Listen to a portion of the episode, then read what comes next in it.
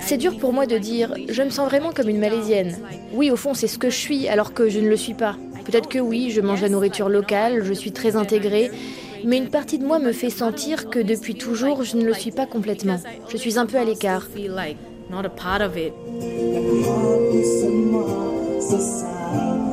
RFI. Grand reportage. En Malaisie, le Haut Commissariat de l'ONU pour les réfugiés estimait le nombre de réfugiés birmans à plus de 158 000 à la fin de l'année 2022.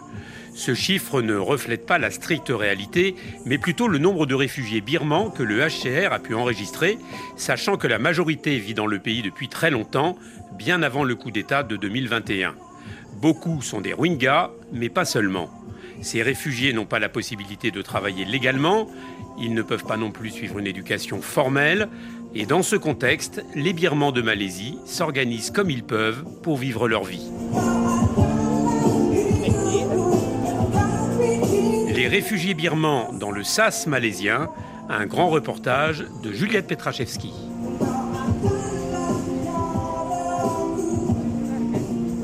Les Birmans représentent la grande majorité des réfugiés enregistrés sur le territoire malaisien. Discrets mais bien présents, notamment dans les grandes aires urbaines comme celle de Kuala Lumpur. La principale problématique qu'ils rencontrent dès leur arrivée, c'est d'abord la loi malaisienne. Ici, pas de distinction entre réfugiés et migrants sans papier. Une législation qui soumet les réfugiés birmans à des risques d'arrestation, de détention et d'expulsion, souligne l'ONU.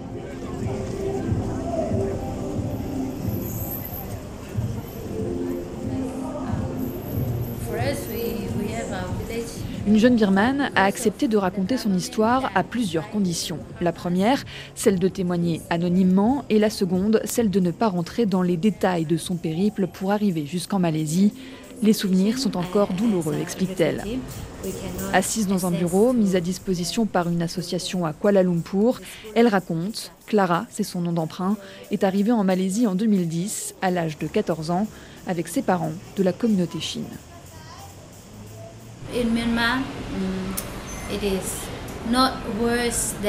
En Birmanie, la situation n'était pas aussi grave que celle de maintenant. Mais la police et le gouvernement n'arrêtaient pas de se battre. À cause d'eux, beaucoup de personnes sont mortes.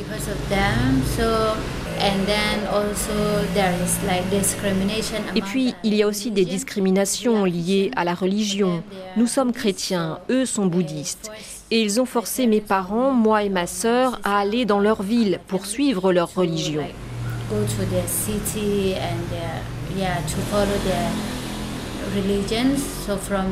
À partir de ce moment-là, on a décidé de venir en Malaisie parce qu'on avait entendu dire qu'en Malaisie, le HCR protégeait les réfugiés. Donc euh, ça nous a pris 14 jours, peut-être 12 ou 14, je ne sais plus. Mais depuis mon village, on est allé dans le district de Kalaimio, puis à Rangoon, et puis on est passé par la Thaïlande, et enfin, nous sommes arrivés en Malaisie.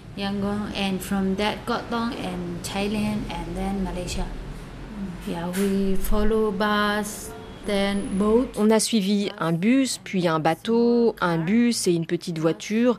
Il y avait beaucoup de personnes avec nous, mais on ne se connaissait pas.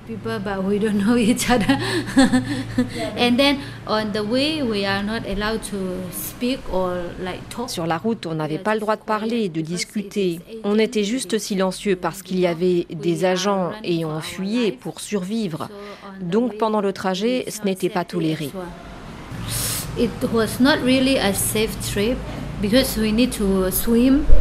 Ce n'était pas vraiment un voyage sécurisé parce qu'on devait nager, mais mes parents et moi, on ne sait pas nager. Alors on s'est tenu à ceux qui voyageaient avec nous. Ils m'ont demandé de m'accrocher à leur dos pendant qu'ils nageaient. On a parfois marché dans des forêts, c'était dur. On a fait ce genre de choses pour venir jusqu'ici, en Malaisie.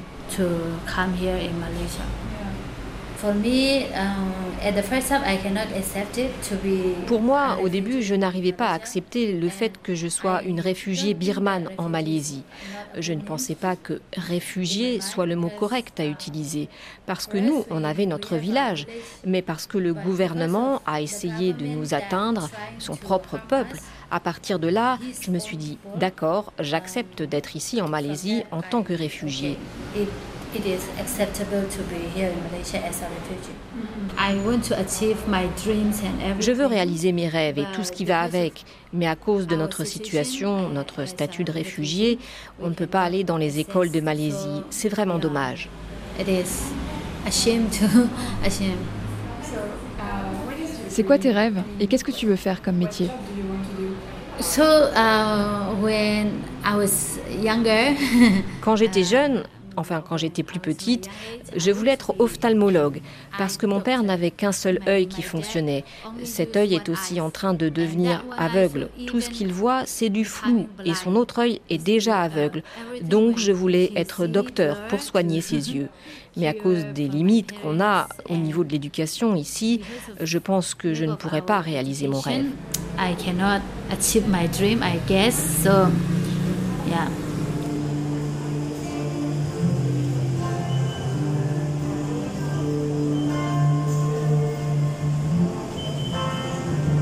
Pour Clara, comme pour beaucoup d'autres réfugiés birmans, s'établir en Malaisie est compliqué pour plusieurs raisons. Faute de pouvoir travailler formellement, une partie d'entre eux occupent des emplois sans être déclarés. Les réfugiés bénéficient des services de santé, mais leur accès est souvent entravé par les barrières financières et linguistiques.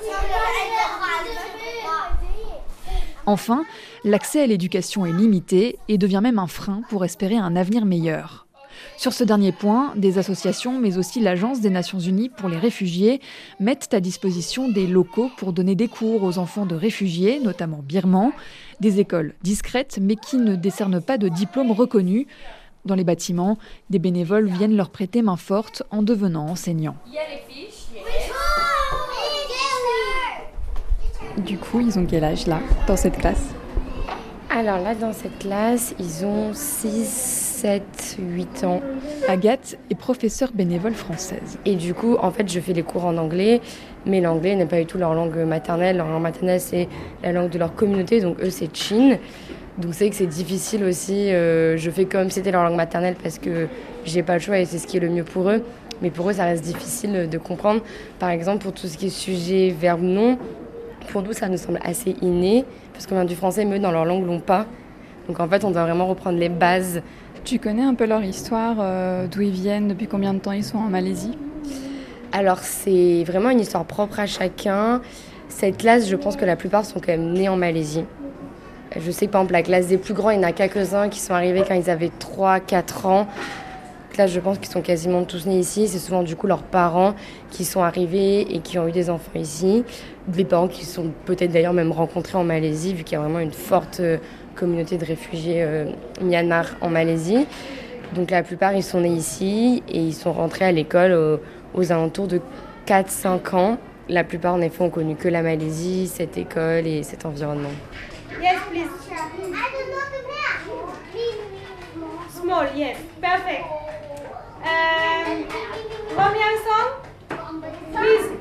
Si la plupart des enfants scolarisés dans cette école n'ont pas connu ou presque la Birmanie, ce n'est pas le cas de leurs parents. Ils ont parfois des souvenirs difficiles et doivent faire avec ce passé tout en rencontrant des obstacles administratifs. Cette mère de famille, arrivée en Malaisie en 2013, tente d'obtenir la précieuse carte du Haut Commissariat pour les réfugiés, mentionnant le statut de réfugié pour l'un de ses enfants. Sometimes I don't know how the UN work. I'm really frustrated because Parfois, je ne comprends pas comment l'ONU fonctionne. Je suis vraiment frustrée parce qu'un de mes fils, dans un mois, aura un an, mais on n'a toujours pas de carte. On a fait la demande en ligne, mais ils n'appellent pas.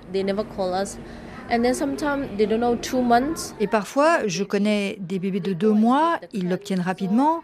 Alors comment est-ce qu'ils s'organisent? Parce qu'on attend un an, deux ans? Certains ne l'ont pas avant deux ans, je ne sais pas pourquoi. Ils peuvent donner une carte à un bébé de deux mois et d'autres attendent des années. Ce n'est pas juste. Maybe the cut and then one year, two years they doesn't give, so it's not fair. Et pourquoi avez-vous décidé de venir en Malaisie?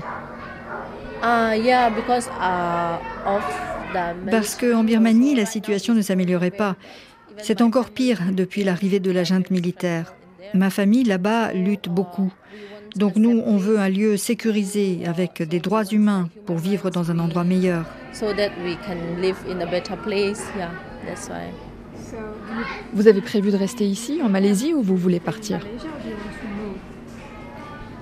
Uh, si c'est possible, j'aimerais partir. Parce que j'ai deux enfants et on ne peut pas les mettre à l'école. Et puis tout est cher ici pour les réfugiés. Donc si c'est possible, j'aimerais rapidement aller dans un autre pays pour m'installer avec ma famille via une procédure de l'ONU. Si cette Birmane s'inquiète autant pour une carte de l'UNHCR, le Haut Commissariat de l'ONU pour les réfugiés, c'est parce qu'elle permet, en théorie, de légitimer le statut de réfugié. Si le HCR dit coopérer mais aussi travailler avec le gouvernement malaisien pour développer des politiques plus inclusives pour les réfugiés, la Malaisie ne dispose pas d'un système réglementant les droits et le statut de ces derniers. La vulnérabilité des réfugiés, majoritairement birmans dans le pays, reste donc importante, explique Zaid Malek. Il est avocat et porte-parole de l'ONG Lawyers for Liberty.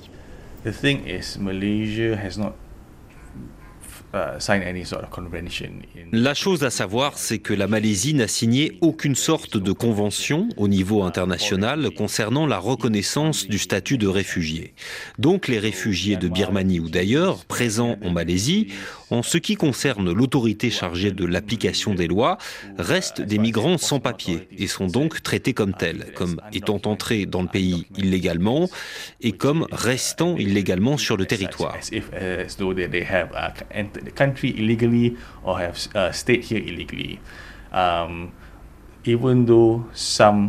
Même si certains ont un statut de réfugié reconnu par le Haut Commissariat des Nations Unies pour les réfugiés, ça ne les empêche pas d'être arrêtés par les autorités parce qu'ils n'ont pas de statut légal, pas de protection à proprement parler.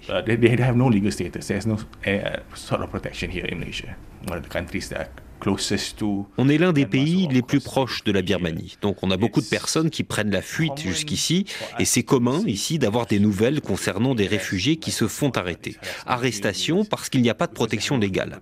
Ils peuvent être arrêtés dans la rue et ils peuvent peut-être payer la police s'ils ne veulent pas être arrêtés. S'ils ne peuvent pas payer, ils peuvent finir en détention et être poursuivis pour infraction à l'immigration.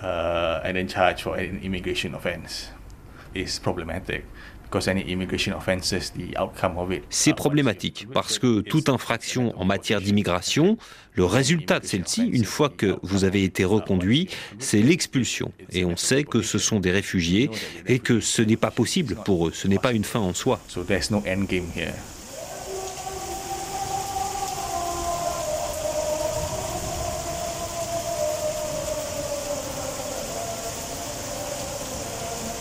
Face à ces problématiques, s'établir légalement dans un troisième pays est l'espoir de beaucoup de réfugiés de Birmanie. Beaucoup ont déposé des dossiers auprès de l'UNHCR afin d'être acceptés dans ce qu'ils appellent The Third Country, un troisième pays, pour s'établir sur la durée. L'Australie et les États-Unis sont souvent demandés, mais le processus est long, très long, et peu de Birmans reçoivent des réponses favorables. Émilie a 24 ans, ses parents ont fui le pays pour rejoindre la Malaisie.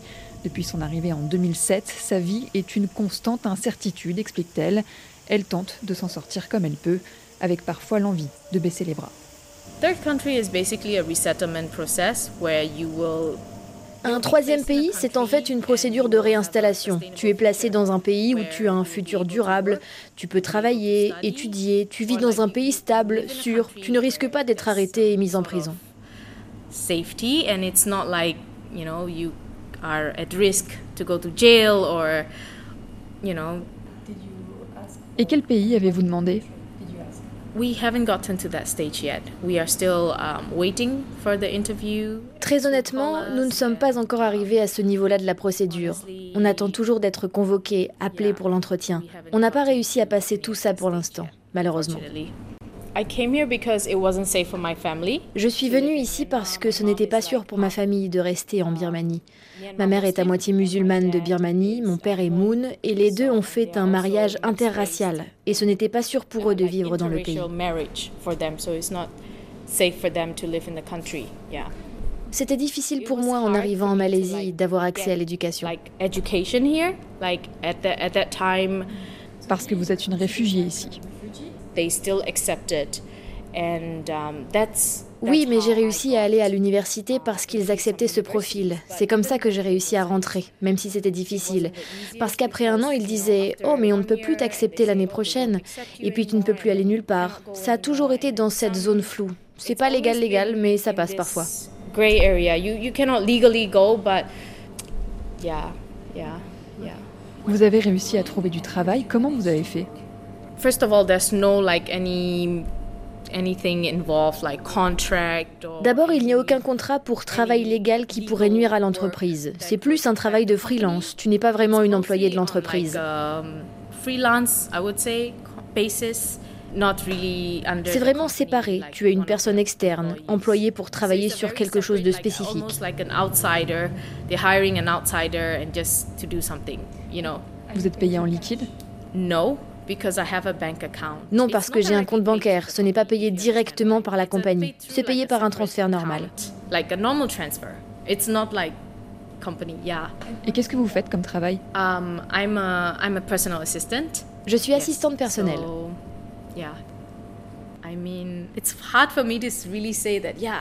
C'est dur pour moi de dire, je me sens vraiment comme une Malaisienne.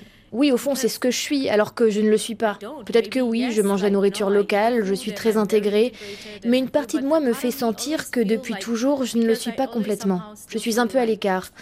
Donc je ne sais pas, je dirais 50-50. Euh, alienated or like I don't know although so I think I would say maybe 50-50 so yeah yeah you know eh, yeah et ma dernière question, c'est est-ce qu'il y a un message que vous aimeriez partager avec les enfants birmans?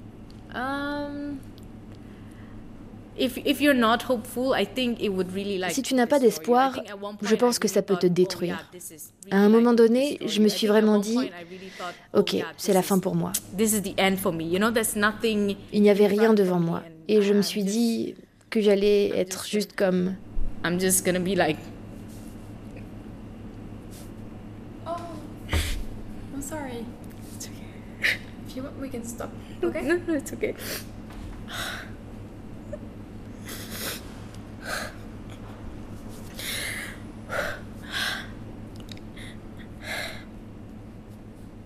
Yeah, I think I I could have gone to really like oui, j'aurais pu prendre un mauvais chemin à un moment donné dans ma vie parce que je me disais, quel est le but de vivre, de continuer comme ça dans cette situation? Et je n'avais pas beaucoup d'espoir, je pense. Je me suis dit, ouais, tu sais quoi, c'est la fin pour moi, et c'est tout. Et je ne faisais que vivre ma vie et je n'avais pas saisi la valeur que ça avait. Oh, this is this is the end for me and this is it and I was just living my life and like it was I didn't value a lot of it and I je n'avais pas chéri tout ça. Et j'ai pensé, il n'y a pas de but à tout ça.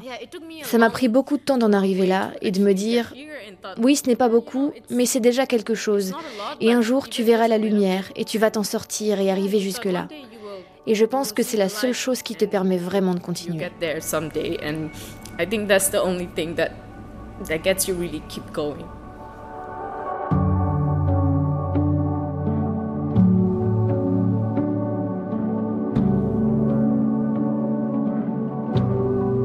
Sas, une quête d'identité et des années d'attente pour réussir à s'établir en Malaisie ou ailleurs. Les réfugiés birmans sont parfois dans le pays depuis plus de dix ans et la communauté birmane le sait. Depuis le coup d'État en Birmanie, il y a deux ans, de nombreuses personnes tentent encore de fuir un pays défiguré, parfois à la merci des passeurs et au péril de leur vie. Et tous, en Malaisie, disent attendre des jours plus clairs.